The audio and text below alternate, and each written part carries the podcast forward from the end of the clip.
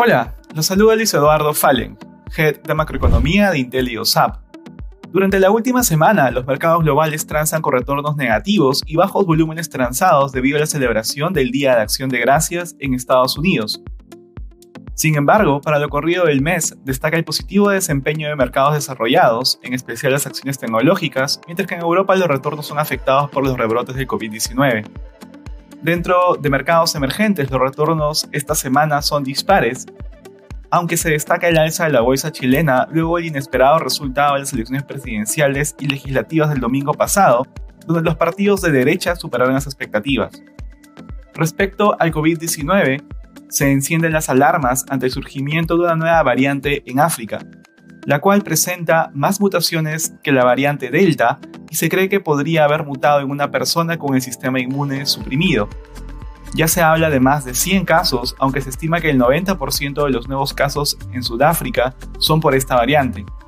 Dado su reciente descubrimiento, aún está bajo estudio si es más contagiosa o mortal que las otras variantes.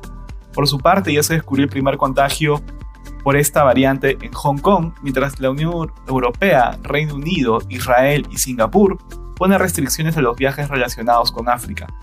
Por otro lado, Europa se mantiene como el epicentro de la pandemia, con casos diarios que se aceleran en todos los países. En Alemania los contagios superan en más del 50% el pico de las olas anteriores, mientras las muertes superan las 100.000 personas, aunque las hospitalizaciones se mantienen acotadas. Por su parte, Austria desde el lunes comenzó un confinamiento por 20 días para contener los contagios, a la vez que en Alemania se está evaluando imponer mayores restricciones a la movilidad.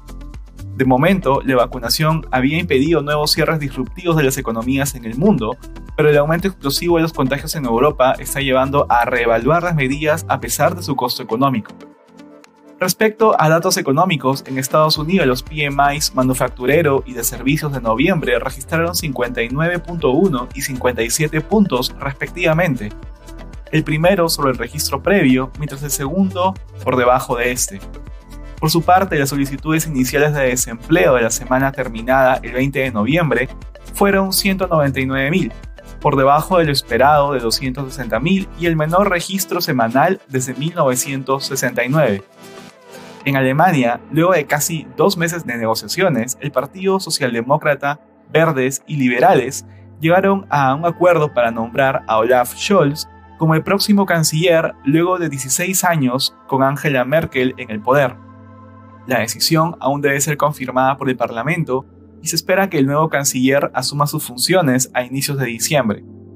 En la zona euro, los PMI manufacturero y de servicios llegaron a 58.6 y 56.6 respectivamente. Por otra parte, en Alemania los mismos indicadores fueron de 54.6 y 58.2 respectivamente. Finalmente, en el Reino Unido, estos alcanzaron los 58.2 y 58.6. Todos los indicadores anteriores sorprendieron al alza.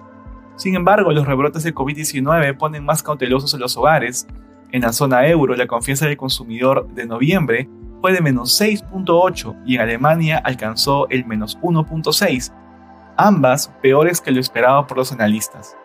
Finalmente, en Japón, los PMI de manufactura y servicios de noviembre llegaron a 54.2 y 52.1 puntos, ambos por encima de lo registrado el mes previo. Gracias por escucharnos y si tuviera alguna consulta, no dude en contactarnos.